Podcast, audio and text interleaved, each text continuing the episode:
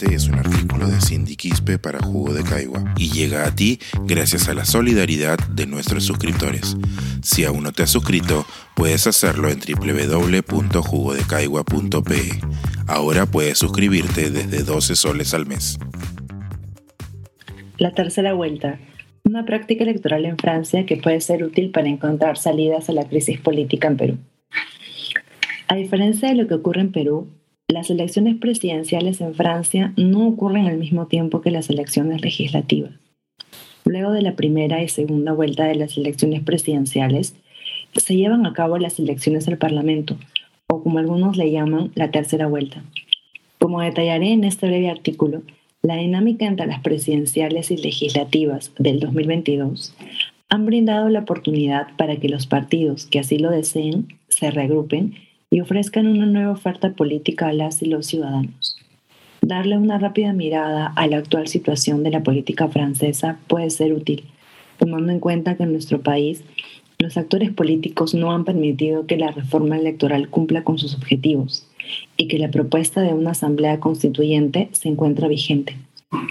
Quizás en otras realidades encontremos experiencias que nos ayuden a obtener nuevas fórmulas para mejorar la gobernabilidad de nuestro país. Las elecciones presidenciales. Dos datos de las elecciones presidenciales en Francia son relevantes para nuestro artículo. El primero es la dispersión. Esta vez hubo un total de 12 candidatos a la presidencia y 8 de ellos no llegaron al 5% de los votos. El otro dato es que el tercer lugar de la primera vuelta lo ocupó un partido de izquierda, el cual estuvo muy cerca de pasar a la segunda vuelta, el partido La France Insoumise o Francia Rebelde obtuvo con el candidato Jean-Luc Mélenchon el 21,95% en primera vuelta, no tan lejos de Marine Le Pen, que quedó en segundo lugar con el 23,15%.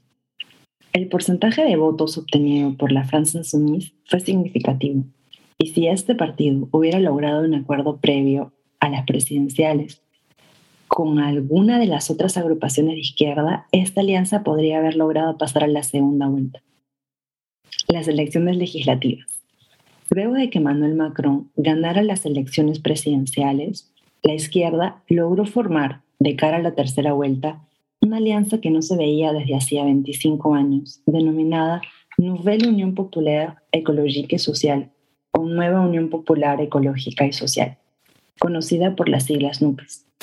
Según el líder de la alianza, esta se logró debido a diferentes factores como el importante porcentaje obtenido por la Francia Insoumise en la primera vuelta, el contexto actual que ha exacerbado las inequidades económicas y sociales, así como la necesidad de acciones urgentes contra el cambio climático. Esta alianza de izquierda fue impulsada por la Francia Insoumise y está conformada por varias organizaciones políticas como el Partido Socialista, el Partido Comunista Francés y la Coalición de Partidos Ecológicos. Las discusiones que llevaron a su formación tomaron 15 días, al final de los cuales los partidos pudieron exhibir un programa en común con la expectativa de que esta alianza permanezca más allá de las elecciones legislativas. Algunos de los objetivos de su programa son mantener la edad de jubilación en 60 años, elevar el ingreso mínimo vital a 1.400 euros, el bloqueo de los precios de productos de primera necesidad y una planificación ecológica que, por ejemplo, contemple la prohibición del glifosato. Cabe señalar que, a pesar de haber logrado varios puntos en común, existen discrepancias sobre algunos aspectos en los que los partidos mantienen su independencia.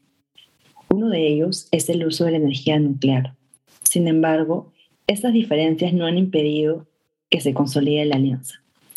Lo que NUPES busca es una mayoría absoluta en las elecciones legislativas para imponerle al Poder Ejecutivo una cohabitación y que el líder de la alianza, Jean-Luc Mélenchon, sea elegido primer ministro.